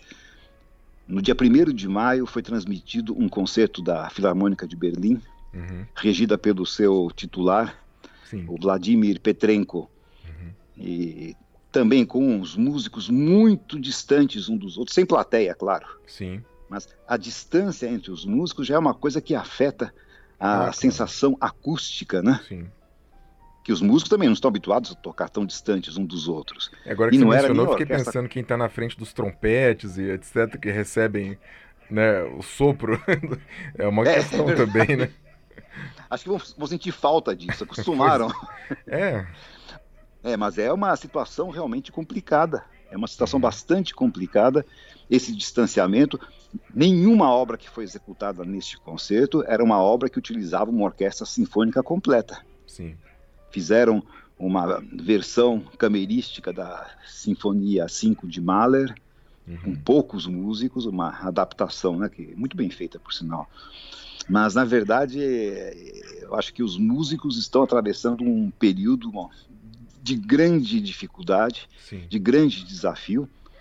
E, como eu disse, vai passar, evidentemente, mais cedo ou mais tarde. Uhum. Agora, o quanto tempo vai demorar, isso nós não sabemos. É. Então, essa turnê de 2022, até o presente momento, ela está marcada, está sendo Uhum. organizada, deve acontecer, mas nós temos que estar preparados para que as consequências dessa pandemia ainda se estendam Sim. por um longo período de tempo. Então, Uhum. pode ser que, de repente, isso tenha que ser renegociado um ano para frente, dois anos para frente. Espero que não. Espero que tudo já até lá esteja realmente. No momento, você veja, até as próprias companhias de aviação estão praticamente paralisadas, né? é. Uhum. Muito complicado. Muito, muito complicado. Mas os meus projetos não têm nada a ver com pandemia, na Uhum. realidade. Então, eu estou pensando muito, por exemplo, em termos de composição. O que, que eu quero escrever? Ótimo. Eu tenho um projeto que vem vindo desde 1996, também via Japão, Uhum. que é o projeto de uma ópera. Que está eh, se estendendo, se, se, se alongando um pouco além daquilo que seria a minha vontade, mas seria uma ópera que teria um enredo eh, Uhum. diferente das demais óperas. Não tem um enredo de amor Sei. pessoal. Uhum. É mais uma coisa de um amor humanitário, um, um amor mais amplo do que este. Uhum. Tem alguns exemplos na história da música, poucos, de óperas que não tem essa, essa trama do, do casal, do- da Uhum. traição, da morte, não sei o que mais. o, o Diálogo das Carmelitas, de Poulenc, Ah, por exemplo. É um Esse aí exemplo. tem um final sui generis, né? Sim, sui generis, sim, aquela cena da, da A guilhotina. primeira caindo. vez que eu ouvi foi sem saber o, o, o roteiro, eu só tava ouvindo a música e de repente tinha aquele tec, tec no final. É, Era o barulho da guilhotina. E feito com uma, uma perfeição, né? Simula mesmo a caída de uma, Pois de uma é. lâmina afiadíssima, Uhum. né? Mas é uma, é uma das raras óperas da história da música que não tem esse enredo. Sim. Então, eu tive na ocasião um encontro no Japão Uhum. com o superintendente da ópera de São Francisco, Uhum. que viajou ao Japão especialmente a convite da Min On para Sim. conversar comigo a respeito desse projeto. Uhum. E naquele momento ele teria a sugestão de um nome de um libretista, Hum, porque a ópera vai ser em inglês. certo. Essa é uma das é um dos pré-requisitos, né? Uhum. Não queriam ópera em italiano, português menos ainda e muito menos em japonês, porque eu seria incapaz de Hum. musicar alguma coisa nessa língua. Seria em Embora inglês você mesmo. fale é, bastante Enfim, japonês. o, né? é, o japonês de sobrevivência, eu, eu Uhum. me, eu me viro bem. Eu me Sim. viro bem. O gastronômico principalmente, né? Mas, na verdade, esse projeto, mais cedo ou mais tarde, vai acabar saindo. Sim. Então, já tenho algumas ideias anotadas, já tenho alguma coisa em Hum, mente, mas eu preciso, evidentemente, de um libreto para poder Sim. escrever a ópera. Isso é absolutamente imprescindível, né? Uhum, uhum. Daí eu quero ampliar um pouco a, a composição de peças para piano, Ah, que na realidade, apesar de ser pianista, pianista profissional de carreira Sim. internacional, a minha produção para piano, apesar de muito extensa, ela ainda é pequena. Comparada, você sente que ainda poderia ter, ter composto mais, né? Sim, sim, porque daí eu fui diversificando, parti para música sacra, para Sim. música para a banda sinfônica, música, enfim. Eu acho que há espaço para a criação de novas obras para piano. Claro. Eu quero escrever um concerto para piano e orquestra, Sim, em substituição àquele que foi perdido. pois é. É, mas daí vai ser um concerto bem diferente daquele. Eu ia perguntar um se você concerto. tem uma sonata para piano. Eh, tem um. Não, não tenho sonata na realidade. Tem um Uhum. projeto de sonata.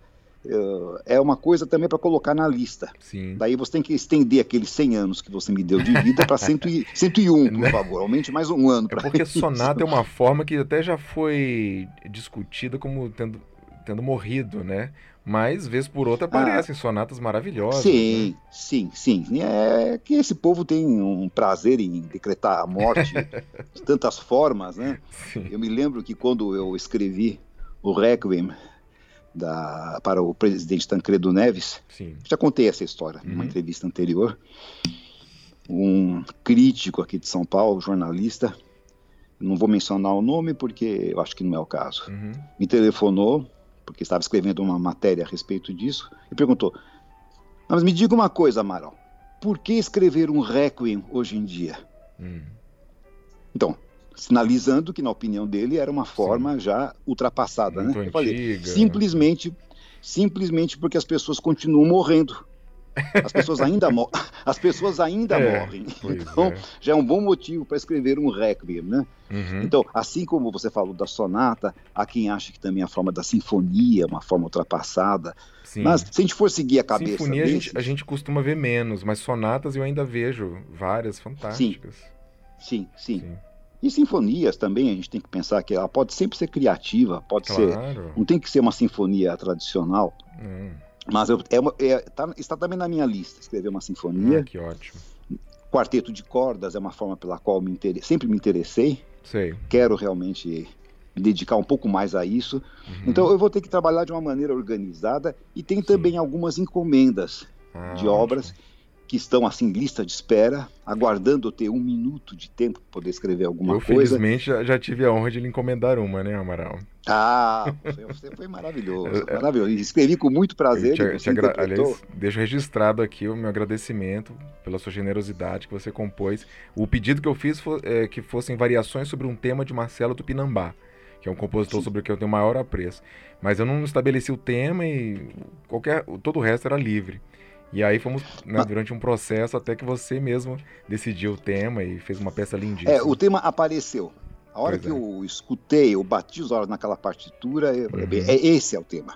Esse Legal. é o tema das variações. Uhum. Porque sem isso não dá para fazer nada. Uhum. Variações sobre um tema inexistente não, uhum. não são as variações enigma, né? De Elgar. então, é, é. O, o, o, que eu tenho. Mas eu tive muito prazer em escrever essa peça e maior prazer ainda em escutar a sua interpretação. Ah, obrigado. Mas música. ela foi lapidada também com, com, a sua também generosa atuação, que eu me lembro não, que você tocou verdade, ela inteirinha pelo telefone. Que, você fez uma coisa muito certa, na realidade, no meu entender, que o compositor ainda é vivo. Eu acho que ele deve sempre ser consultado, né? Sim, eu às é vezes ótimo. fico espantado. Eu já tive obras orquestrais, uma obra sacra para uhum. coro e orquestra, apresentada aqui em São Paulo. Uhum. E a pessoa que regeu é, não me chamou para nenhum ensaio. Hum. Eu fui para a Catedral da Sé, onde ela foi apresentada, então vai ser uhum. fácil descobrir de a quem estou me referindo. É, é, sem saber que tipo foi de música que eu né? ouvi afora, é uhum. surpresa. Porque uhum. o compositor presente a um ensaio, uhum. ele pode fazer alguns ajustes. Sim. Por favor, um pouco menos rápido esse uhum. movimento, um pouco mais lento, um é pouco mais assim. isso que você está pouco... trazendo, porque é, é, é um. Eu não sei se chega a ser um embate, mas pelo menos entre, entre pianista solista e regente, sempre existiu esse embate, né? Sim, que, quem sim. que vai seguir quem, como é que vai seguir. Você está colocando ainda a visão, claro, do compositor vivo ali, que pode dar ainda orientações importantes, né? Claro. Eu acho que no quanto mais não seja, o compositor, se tiver mente aberta, ele não vai achar que a obra dele só pode ser executada de um único modo. Sim, sim, Nós já tivemos compositores aqui, aqui, aqui em São Paulo mesmo. Hum com esse tipo de pensamento Sim. rigoroso, uhum. que não tolerava realmente uma intenção uh, que fosse do próprio intérprete. Pois onde é. acha que deve lacear um pouquinho o andamento, uhum, onde deve uhum. dar uma agitada num determinado trecho. Sim. São liberdades que o intérprete tem, obviamente. Que, que aliás, é a função Mas, do intérprete, inclusive. É né? a função do intérprete, preencher justamente aquilo que não Sim. pode ser grafado. Né? Uhum. Mas daí eu acho que é um absurdo você ter o compositor à, dispo à, disposição, uhum. vivo, com boa vontade de participar. Sim. Se você tem um compositor que de repente já tem uma fama de achar tudo ruim, uhum. de é, azedar tudo que está sendo feito, daí é até compreensível que ele Sim. não seja chamado. Uhum. Prefiro não chamar, ter que realmente me expor a essa situação. Sim. Mas acho que isso não é da minha natureza, né, Perfeito. Alexandre? Uhum não é da minha natureza. Mas enfim, então eu estava falando de encomendas, Sim, uhum. uma, uma encomenda também que está se arrastando há algum tempo, mas é, a culpa é minha. É porque até agora me faltou o tempo Sim. de poder. Eu tenho ideias anotadas, mas isso é muito pouco ainda em relação ao que eu preciso fazer. É uma sonata para contrabaixo e piano. Hum. Repertório muito de raro. É uma formação rara. Formação muito rara. Que é, é uma encomenda daquele contrabaixista brasileiro que mora nos Estados Unidos, que é maravilhoso, por sinal, Marcos Machado. Não sei uhum. se você o conhece. Sim, já ouvi o nome dele. Ah, mas fantástico. Uhum. Realmente é professor numa universidade americana uhum. e ele conseguiu que a universidade fizesse a encomenda da composição. Sim. Então, eu estou devendo. Vai, é, vai ser a primeira da lista, a hora que eu sentar e começar a escrever, é, com um pouquinho mais de. Sim de não é consistência, é, é com um pouco mais de disciplina uhum. de fazer isso. Teve uma ocasião da minha vida que não, nem ficou, nem foi, é muito distante desse tempo que nós estamos passando agora, Sim. em que eu peguei como, tomei como compromisso todas as manhãs descer lá para o meu estúdio. Eu tenho uma casa que tem muitos andares. Uhum. É uma casa que eu chamo que é um Big Mac. Ela foi construída assim em fatias. Nossa. Então, o terreno é muito, é muito inclinado. Hum. Então, ela foi aproveitada nesse sentido, como Entendi. andares isolados. Né? Então, todas as manhãs eu descia lá onde estão os pianos para compor. E compunha todas as manhãs. Uhum. E nunca saí uma manhã, passei uma manhã do, nessa tarefa, saindo de lá de mãos vazias. Uhum. Sempre vêm as ideias, sempre vem. O que precisa realmente é criar essa disciplina e, e ter esse tempo também. Hoje em dia, por exemplo. Ah, desculpa. Sim. sim. Não, de onde diga. É, você é, costuma compor tendo programas em mente, música programática, ou você sempre vai mais para música abstrata? Uh, eu geralmente tenho uma ideia na minha cabeça.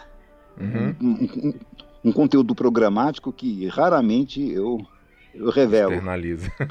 É, eu, eu, não me externalizo. Isso por um motivo que me parece válido, é. que é justamente para não tolher, não criar realmente amarras Sim. A, a quem vai interpretar que de uma certa Nossa. forma influencia, né? Mas é ótimo você falar isso, quer dizer que então o intérprete ele pode querer tentar descobrir o que, que você tinha em mente na hora que você compôs aquela coisa. Mas eu acho que isso é extremamente necessário e é por isso que eu acho que o intérprete, é, quanto maior for a cultura que ele tiver, quanto mais realmente ele for capaz de enxergar, é, através da, da sua experiência de vida, através da sua vivência, do seu lado humanístico, tudo isso, uhum. mais ele vai conseguir se aproximar uhum. da ideia original do compositor. Sim. Pode parecer uma grande pretensão isso. Não estou me referindo agora ao meu caso, uhum. mas estou pensando em alguém que vai tocar, por exemplo, uma peça de, de Schumann.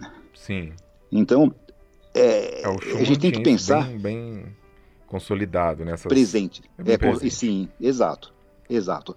E, na, e acontece o seguinte, que o que Schumann conseguiu grafar num papel de música, num papel pautado, já é uma espécie de um compromisso do que ele visualizou ou escutou num plano muito abstrato, porque a grafia musical é extremamente deficiente. Sim. Isso nós sabemos. Sim, ela é capaz de rimar, é. ela é incompleta.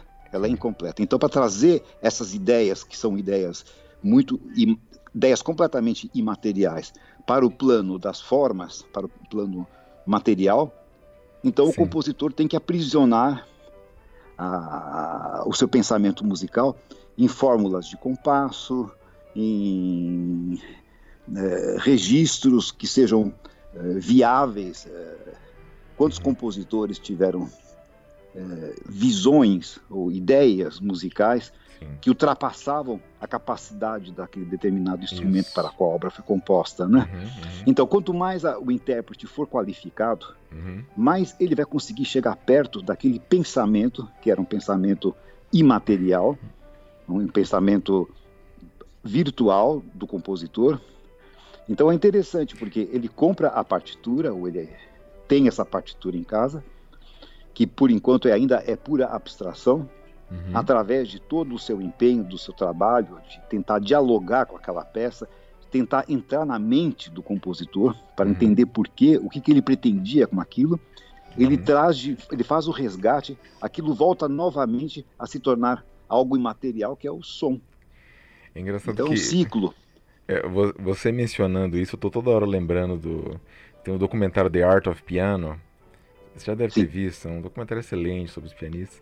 E tem um trecho lá do, uh, do Beno Moisevich, ele dando uma ah, entrevista ah, falando sobre o, o, prelúdio em si menor do Rachmaninoff.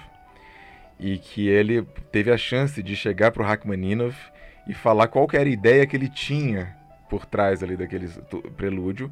E ele, ele foi falando assim: Olha, eu não sei qual foi a ideia que você teve, mas a minha eu tenho certeza que está certa. E aí ele começou a falar: É o retorno. Aí o Rachmaninoff falou: Stop, com aquela vozeirão. Você está é, certo. eu preciso rever esse documentário. Assisti há muitos anos, mas eu gostei muito. Olha, fantástico. Mas é exatamente isso. Exatamente isso. É, é, é, é, lógico que quando o compositor já morreu, uhum. a gente nunca terá certeza se aquilo que a gente está enxergando corresponde àquilo que seria Sim. a vontade do compositor, ou que ele gostaria que fosse feito. Mas tem que haver pelo menos uma honestidade Sim de tentar chegar lá, claro. encontrar o caminho, e isso não acontece sem esforço. É Sim. um grande esforço do intérprete.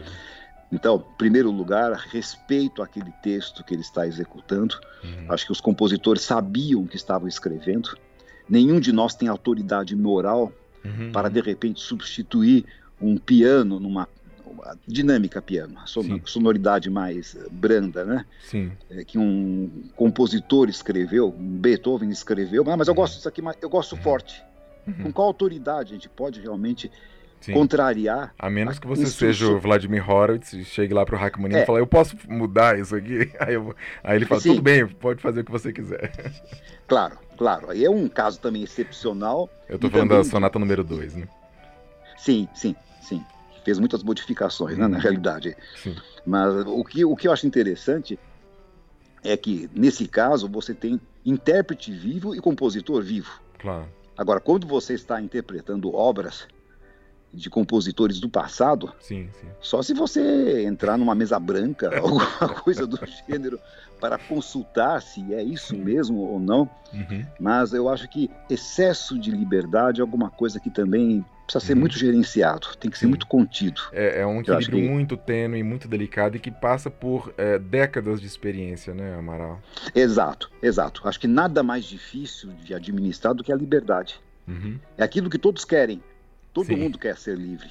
Mas a liberdade exige o quê? Não é fazer qualquer coisa, é ser muito seletivo no que faz. Então, se você for capaz de executar uma sonata de Beethoven, uma uhum. peça de Chopin, uhum. uma peça de Schumann, Schubert, uhum. seguindo rigorosamente todas as instruções que o compositor deixou, Sim. ainda assim haverá espaço para a sua criatividade. Sim. Até mesmo porque quando o compositor escreve forte como dinâmica numa partitura, você não vai encontrar dois pianistas que tenham a mesma qualidade de forte, né? Então já é Sim. é pessoal. Claro. E o tipo de som também, o tipo de timbre que ele está tirando. Exato, exato. Isso, né? Pedalização, o jeito, a abordagem. Frasear. Tudo isso realmente. Uhum. Mas eu acho que o ponto inicial é o meu ponto, é, é o meu modo de ver as coisas. Sim. Eu, eu tenho imenso respeito por aquilo que os compositores escreveram. Sim. Eu me lembro de um documentário da Maria João Pires, dando um daqueles cursos dela em Belgás. Sim e tem lá, não sei se é um inglesinho, é um, é um europeu, não uhum. de Portugal, tocando as, variações, 32 variações de Beethoven. Uhum. E. Ela pergunta por que estacato, né? É, por que estacato? Porque está marcado. Está marcado na partitura. Mas o que quer dizer a partitura? Não quer dizer nada. A partitura não tem nenhum significado, não quer dizer absolutamente nada. Uhum. Mas claro que quer dizer. Claro que tem um significado. Claro que ela contém pistas preciosas Sim. e tem obras em que realmente se o intérprete for inquieto, ele for realmente uma pessoa que busca algo uhum. mais profundo, ele vai fazer um trabalho de CSI. Ele vai buscar as menores pistas lá Sim. dentro. É, é interessante que é, tem compositores que deixaram poucas indicações, como Bar em suas partituras, que pode escrever uma música Sim. inteira sem absolutamente nenhuma marcação, é, além das notas. Exatamente nenhuma articulação, nenhuma dinâmica. Assim, obsessivos como Mahler, né, que fazia Sim. um monte de anotações e dando, aliás, um, um grande desafio para os regentes, né? Sim, e, sim. É interessante a gente ressaltar isso também para quem está nos ouvindo, que é, existe essa, essa diferença também. Depende de que tipo de partitura você está pegando. Tem partitura que é mais é, ampla e tem partitura que é mais é, restrita, mais afunilada, né?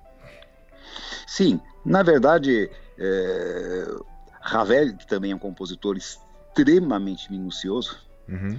dizia essa frase que deixava as pessoas de cabelo em pé: não, eu não quero que interpretem a minha obra, basta tocá-la.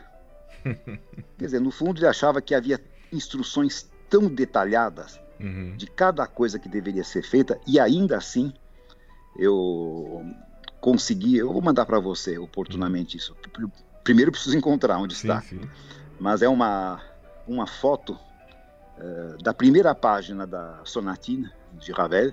Hum. Uh, na versão de estudo do Vlado Perlemutter, né, que foi aquele hum. grande é, pianista é, que estudou a obra de Ravel. De Ravel. É, estudou com ele, né? Estudou pois com ele é. minuciosamente cada peça. Uhum. Mas você não, você não consegue ver as notas, porque tudo é gra além daquilo que, que Ravel escreveu, Nossa. havia espaço ainda para escrever uma enormidade de coisas. Você não consegue enxergar o texto por baixo disso. E são orientações do próprio Ravel que ele transcreveu. Que interessante. Então, você veja, é uma coisa complexa. É, é, rigoroso e, ao mesmo tempo, tem, tem que haver uma margem para a sua criatividade. Exato. O que eu acho uma baixaria, muito cá entre nós, é quando um intérprete simplesmente para executar uma determinada peça de um modo diferente dos demais, Sim. interfere, faz as coisas, aquilo vira realmente um, né, um ensejo para contar a sua própria história. A, a, peça é um pretexto. Sim. É um mero pretexto para a pessoa uhum. poder contar a sua historinha. Você ouve Isso o acho interferência... e não o compositor. Mas essa é a exato, crítica que exato. sempre fizeram ao Horowitz, né, Amaral? Sim. É aquilo que o Horowitz era um intérprete muito diferente dos demais. Uhum. Em primeiro lugar, eu considero o Horowitz. Um, um, você vai ficar um pouco chocado com o que eu vou dizer, porque eu sei o quanto você admira, e eu também. Mas, mas, não tem nada a ver com o Horowitz sim, pianista. Sim. Ele, ele era um compositor frustrado. O que ele queria ter uhum. sido na vida era compositor. Ah, ele, ele, dizia isso, sim. Ele dizia isso, sim. Uhum. Agora, com raras exceções, às vezes que ele resolve colocar a mão dele em alguma partitura, uhum. nem sempre o resultado é uma maravilha, né? Uhum. Aquela versão dos quadros de uma exposição, por exemplo, eu acho execrável. Uhum. Para padrões atuais, Sim. Acho que as interferências foram realmente mais agressivas do que as do Rimsky-Korsakov, que uhum. resolveu corrigir muitos, o que ele considerava erros né, do Mussorgsky, Sim. no fundo, que eram é, ousadias harmônicas que ele uhum. imaginou muito ele, antes. Ele tentou deixar mais pianística a obra, principalmente. Né? É, exato, exato. Uhum. Mas não foi realmente uma grande contribuição. E assim também outras interferências. Tem coisas notáveis. Uhum, uhum. Tem aquela fantasia sobre Carmen, por exemplo, sim, eu acho uma sim. coisa assim é, já é uma sensacional. Outra obra, né? Uma, é uma é, é uma obra original. Paráfrase, exatamente. Certo. Mas eu tenho eu tenho a impressão de que o, o intérprete Horowitz conviveu a vida inteira, competiu com um outro que estava meio que amordaçado, que era o compositor Horowitz. Interessante você falar isso. Eu, é, é, assim que eu sinto. Sim, é assim sim. que eu sinto. Que a criatividade dele como intérprete é muito influenciada pelo uhum. é, Horowitz compositor. Uhum, uhum. E como e, e, teria sido seguramente um compositor de enorme qualidade uhum. caso tivesse desenvolvido esse, esse talento. Perfeito. Mas, mas Amaral, foi... aqui estamos novamente sendo tragados para o piano russo. Né? Eu não quero é, que isso ocupe aqui o espaço que a gente para ouvir os seus projetos. Então, Sim, então, eu tenho retomar... projetos para, para composição, então já citei algumas obras que eu pretendo escrever nesses próximos anos, eu vou dar continuidade ao trabalho que eu faço juntamente com a Orquestra Filarmônica Brasileira do Humanismo Iqueda, porque Sim. ela está chegando numa fase de passando a adolescência. Hum que um conjunto sinfônico também tem um, um crescimento muito semelhante ao de um ser humano, né? Sim. Então vai precisar mais e mais de atenção, uhum. uh, porque a gente acha que realmente que com a idade chegando as coisas ficam mais fáceis. Uhum. Elas a dificuldade muda, somente isso. Sim. Então a orquestra vai ter também as suas necessidades. Eu quero estar preparado para isso. É uma missão que o doutor Iqueda me deu e que Sim. eu pretendo honrar enquanto eu tiver condições, enquanto eu tiver ca capacidade de fazer isso tudo. Uhum. Quero retomar algumas peças do meu repertório, é, que eu estudei muitas peças e muita coisa que eu estudei, na realidade, nem cheguei a tocar. Hum. Muito, muitas peças que foram estudadas e que nunca foram para o palco. Pude mencionar algumas? Eu não tenho ah, na realidade, por exemplo, uma peça que eu nunca toquei em concerto, muito embora tenha estudado e estivesse com ela pronta para tocar, são os quadros de uma exposição que eu citei agora há pouco. Hum, perfeito. Tem uma quantidade grande de sonatas de Scriabin, por exemplo, que eu estudei. Algumas Sim. eu toquei e toquei até muitas vezes. Mas eu toquei muitas vezes as mesmas. Eh, quais foram? A três é, você gravou, né? A três, eu toquei a nove e toquei a dez. Ah, que ótimo. Bastante. Mas, por exemplo, quebrei a cabeça com aquela número 6, que é uma peça enigmática, hum. em que ele não dá a menor chance uhum. de você compreender o sentido daquela música sem que você realmente mergulhe em águas muito profundas. Sim. É uma é, e nem é uma peça muito boa de público, diga-se de passagem. Ela quase não é tocada. Você, não é tocada. Não é tocada, uhum. mas dá um trabalho do cão. Sim. Um trabalho do cão.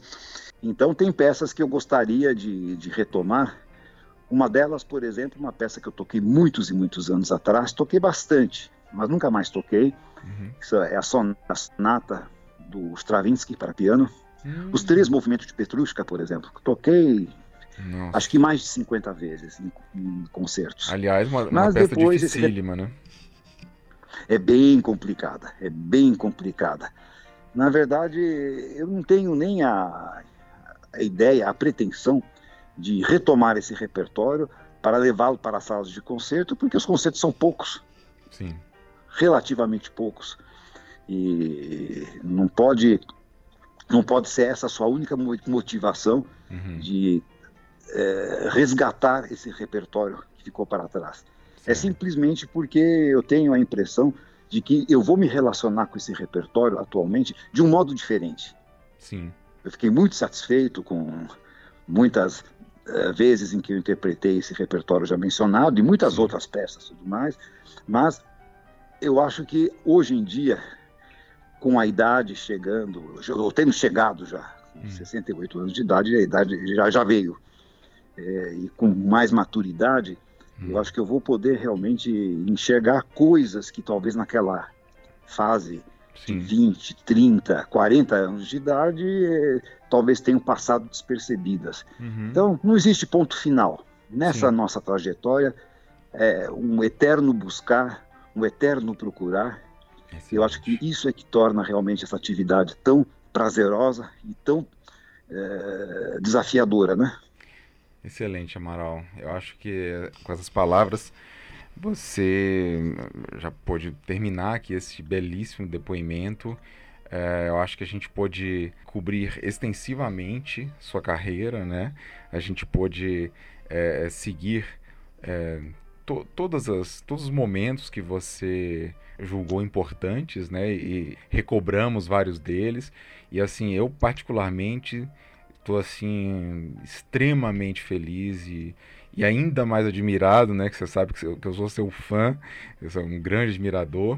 E eu acho que os nossos ouvintes agora podem conhecer em mais profundidade esse grande pianista e compositor brasileiro, né? Que nós temos e que ainda tem muito a contribuir. Então, eu deixo a você meu imenso agradecimento e saiba que o, o podcast do IPB é, iniciou com, com chave de ouro. Muitíssimo obrigado, Alexandre. Eu sou profundamente agradecido a você por ter me dado essa oportunidade. Você não tem ideia o quanto me fez bem relembrar fatos que estavam realmente esquecidos na minha lembrança, já com algumas teias de aranha. E, e é um grande perigo isso, porque o tempo passando, hum. é, é, existe sempre a possibilidade de você não voltar mais àquele determin, àquela determinada lembrança. Sim. Então foi uma maneira de conseguir resgatar memórias que me são muito caras, conseguir lembrar de fatos. E nós temos então um encontro marcado daqui a 100 anos, tá bom? é, eu acho que um, é, é, um, pouco antes a gente já pode marcar mais 14 entrevistas, né? Para saber e, o que você então, vai estar tá tá fazendo no, nos próximos anos, Amaral.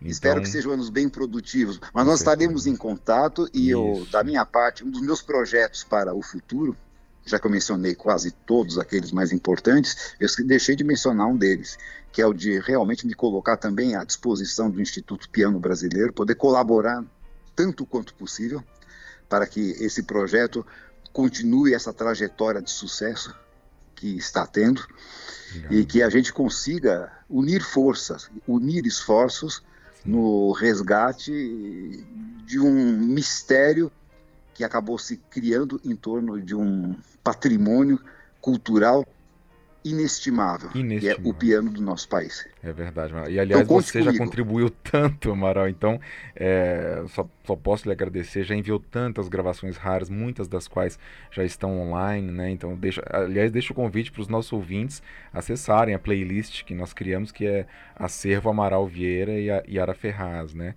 Então lá tem, tem muita, muita, coisa, a mais para te mandar. Pois é, então vai ser uma honra o IPB poder digitalizar mais é, itens do seu acervo, Amaral. Muito obrigado mais uma vez e um grande abraço para você. Um grande abraço, Alexandre, e eu me despeço de você como bons amigos se despedem. Não um até logo, mas um até sempre. É isso mesmo. Tá ótimo, Amaral. Tchau, obrigado. E assim ouvimos a 14ª e última parte da entrevista que eu realizei com o grande pianista e compositor Amaral Vieira. Acompanhe os trabalhos do IPB através das redes sociais Instagram, Facebook e, em especial, nosso canal no YouTube, em que temos publicado uma grande quantidade de materiais raros e inéditos sobre o piano brasileiro. Um abraço, tchau!